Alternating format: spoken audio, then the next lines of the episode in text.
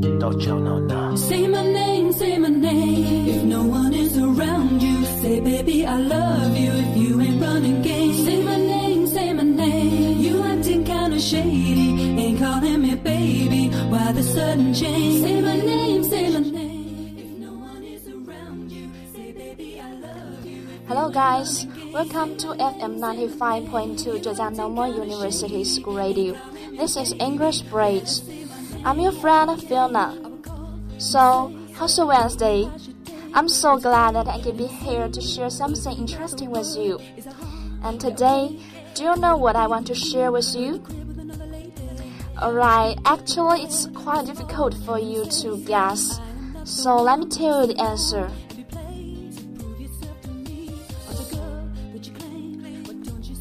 Today, I want to talk about transformation of bookstores entering Xinhua Bookstore. Xinhua Bookstore is the largest state-owned bookstore. When I mention the Xinhua Bookstore, what do you recall?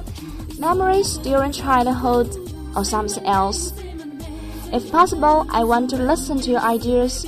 Please leave message in Lizhi FM 95.2 so we can communicate after the program. 我想，关于新华书店的记忆，我们大多还是停留在小学、初中的时候，买几本教科书，买几套试卷，或是买几本漫画，买几本小说。可能到了高中或者大学之后，就已经很少再进新华书店了。网上的像亚马逊、当当网这样子的购物网站，其实带给了我们很多的便利。所以，像新华书店这样老牌的实体书店，在互联网快速发展的时代，就没有那么受欢迎了。So faced with the era of internet, these storybooks need to transform. Getting caught up in your game when you cannot say my name. At the beginning of our topic, please allow me to introduce the rudimentary information of Xinhua Bookstore. Xinhua Bookstore is country's largest state-owned bookstore chain. The history of the company dates back to 1937, and today its branches can be seen in every province on the Chinese mainland. Moreover, its brand is now shared among different state-owned medium and publishing groups. In Shanghai, Xinhua Medium Corporation Limited is the only owner of Xinhua bookstores and has roughly 150 bookstores under its ring, including both large-scale Xinhua bookstores and also small and medium-sized Xinhua bookstores. Xinhua Bookstore is also currently going through reforms so that it can survive during the transformation of brick and mortar bookstore industry nationwide. The latest stimulus come from a guideline co-released on June 16 by the Publicity Department of CPC Central Committee with the Ministry of Culture, Ministry of Finance, and eight other statement departments which will support physical bookstores.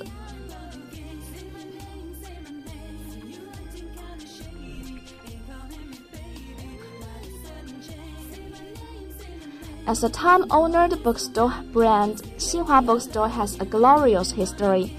Now faced with new changing conditions in the book market, it's become a new subject for us to maintain the prestige of our brand and to achieve further sustainable development through innovation, said Wang Yanbing, head of the Department of Printing and Distribution from the State Administration of Press, Publication, Radio, Film and Television, which initiated the annual meeting.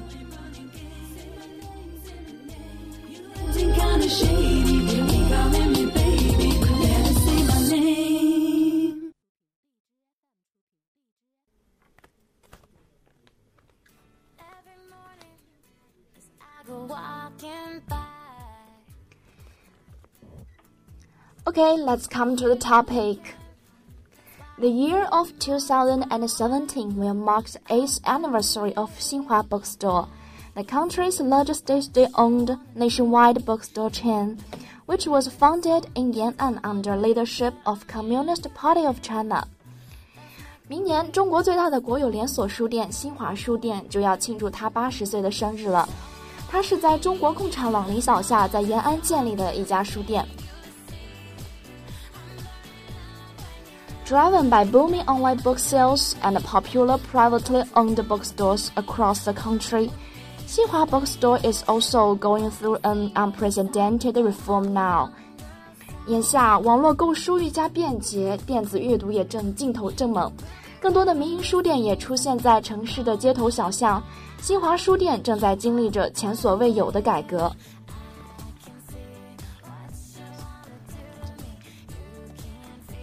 Only five or six years ago, Shanghai citizens were accustomed to frequent news that one after another the city's bookstores, no matter state-owned or privately owned, were closing because of a lack of customers.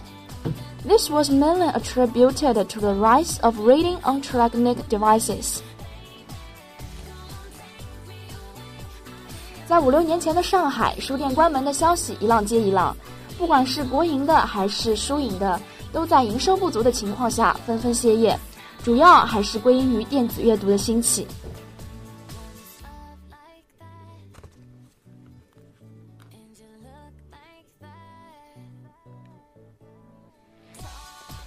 However, just in the past few years, a number of new types of bookstores, mostly privately owned, have appeared in Shanghai and many other large cities across the country. And they are altering people's perspective on bookshops through striking interior design, warm and comprehensive food and beverage services, and innovative shopping choices, as well as diverse cultural programs. 但是近几年啊，情况似乎有所不同。我们的视野中出现了越来越多的书店，它们装修别致，不再局限于读书这一个功能。 顾客们可以在这里享用咖啡茶点，可以选购文创产品，还可以听听讲座、看看演出。从这里我们不难看出，为了更好的发展，或者是为了读者中开拓更大的市场。老牌的新华书店也必然会改变它一贯的经营体系，去接受和学习这种新型的运营模式。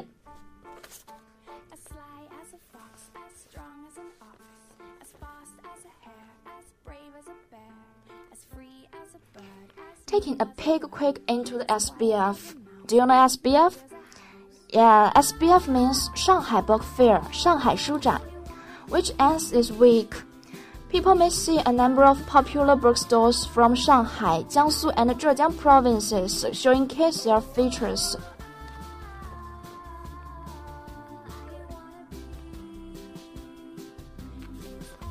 For instance, Xiaofeng Book House from Hangzhou has furnished its booth into traditional Chinese style household with covered wooden frames. And besides books, the store offers a variety of products such as bookmarks, and refrigerator magnets, as well as bags bearing images from painting by Chinese essayist and cartoonist Feng Zikai.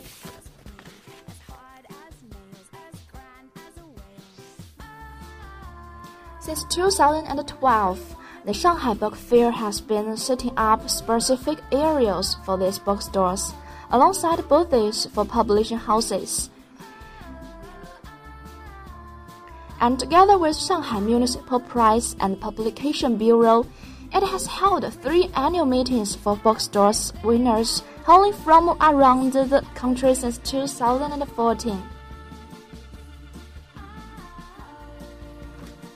Last Thursday, 31 managers of major publishing groups and 51 directors of major bookstores in the country gathered at the third annual meeting titled China Physical Bookstore Innovation and Development Conversation.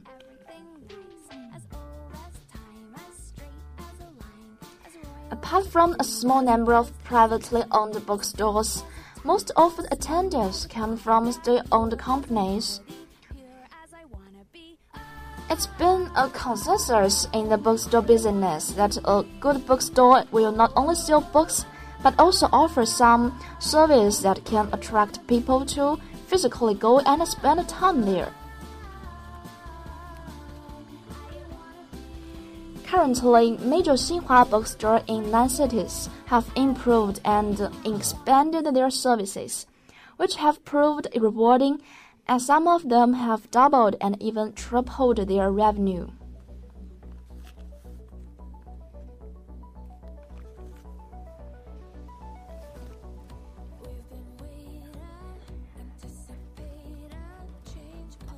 Zhejiang Xinhua Bookstore Group Corporation Limited started to group with individuals in the township in 2009 to set up stations where the owners could buy books from Xinhua Bookstore in big cities for their owner customers.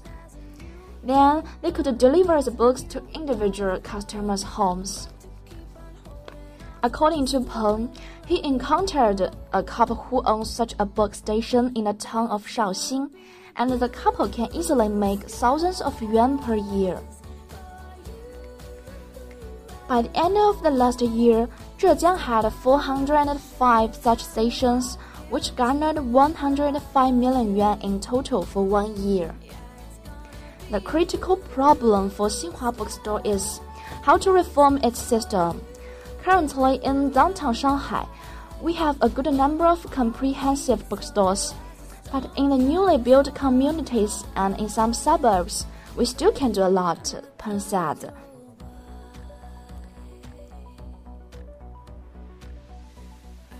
There is great potential to open bookstores with its own features on campus, residential compounds, and community of white collar workers, Peng said. Peng added.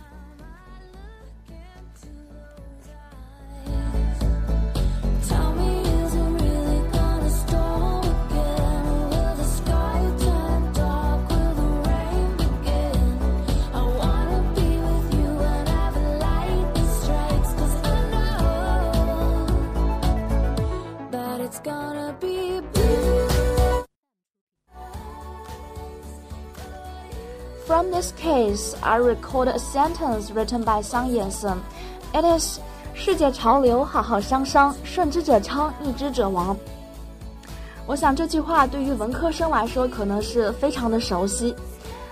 这是这句话是孙中山先生是为呼吁全球化、多元化浪潮而提出的一句口号。可能有时候对我们来说，这句话比较政治性，离生活比较远。但是我觉得这句话对新华书店的改革还是形容的很贴切的。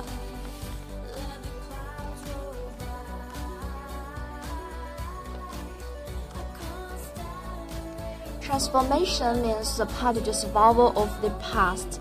Sometimes it is accompanied with unemployment, social instability, and so on. But I believe the purpose of every transformation is for better development. Transformation is rather difficult for big companies. Compared to some small companies, big companies need to spend more time, more energy, and more money to change their way of operating. As the largest state-owned bookstore, Xinhua Bookstore is under heavy stress. So with the social developing, Xinhua Bookstore expands its stores to internet, so people can buy books through internet. What's more, Xinhua Bookstore enriches its forms to attract more people.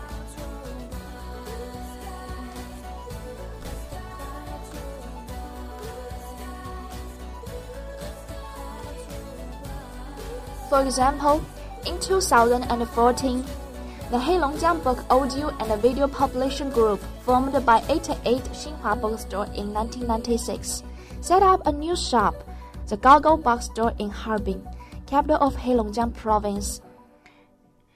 It innovatively combines theatre into its shop and regularly hosts concerts and dance shows adapted from classic literature. Gaogao Books rings 果戈里书店. It has become a cultural landmark. In the first half of the year, the revenue of the bookstore surged 100.88% year on year This form is a little like Xiaofeng Book House, adding more interesting things to bookstores, but strictly speaking, they belong to different styles.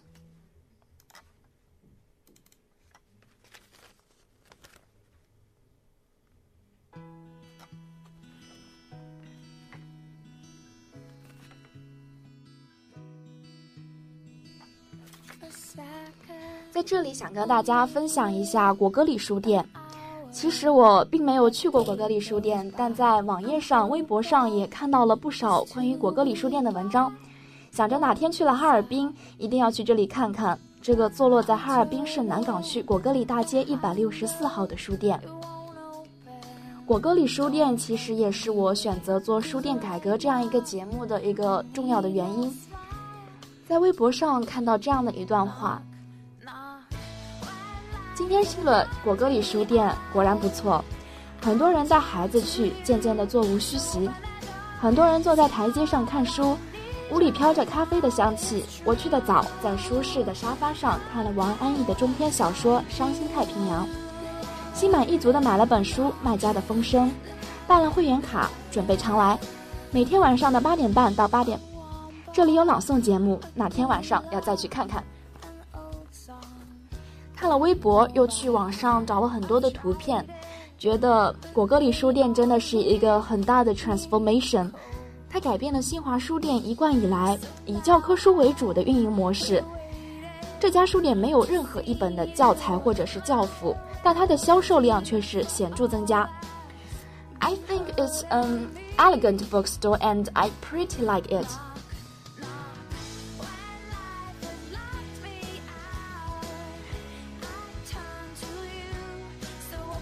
And another example of the transformation is that the bookstore focuses more on suburbs. There is great potential in medium or small cities. They set up some bookstores in suburbs. This action enlarges their market, and in this way, they can make more earnings. Anyhow, it should be admired that Xinhua Bookstore made its first step to revolute to change.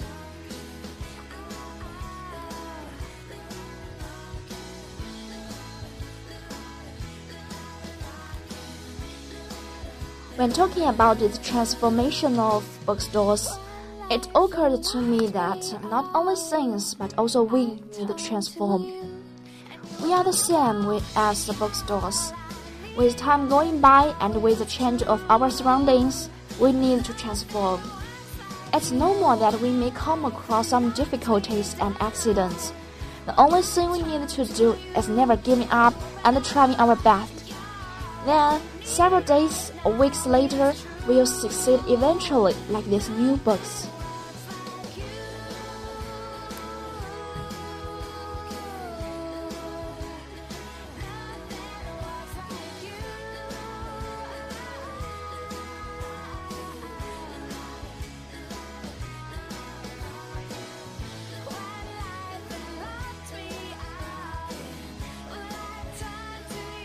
That's all for our program.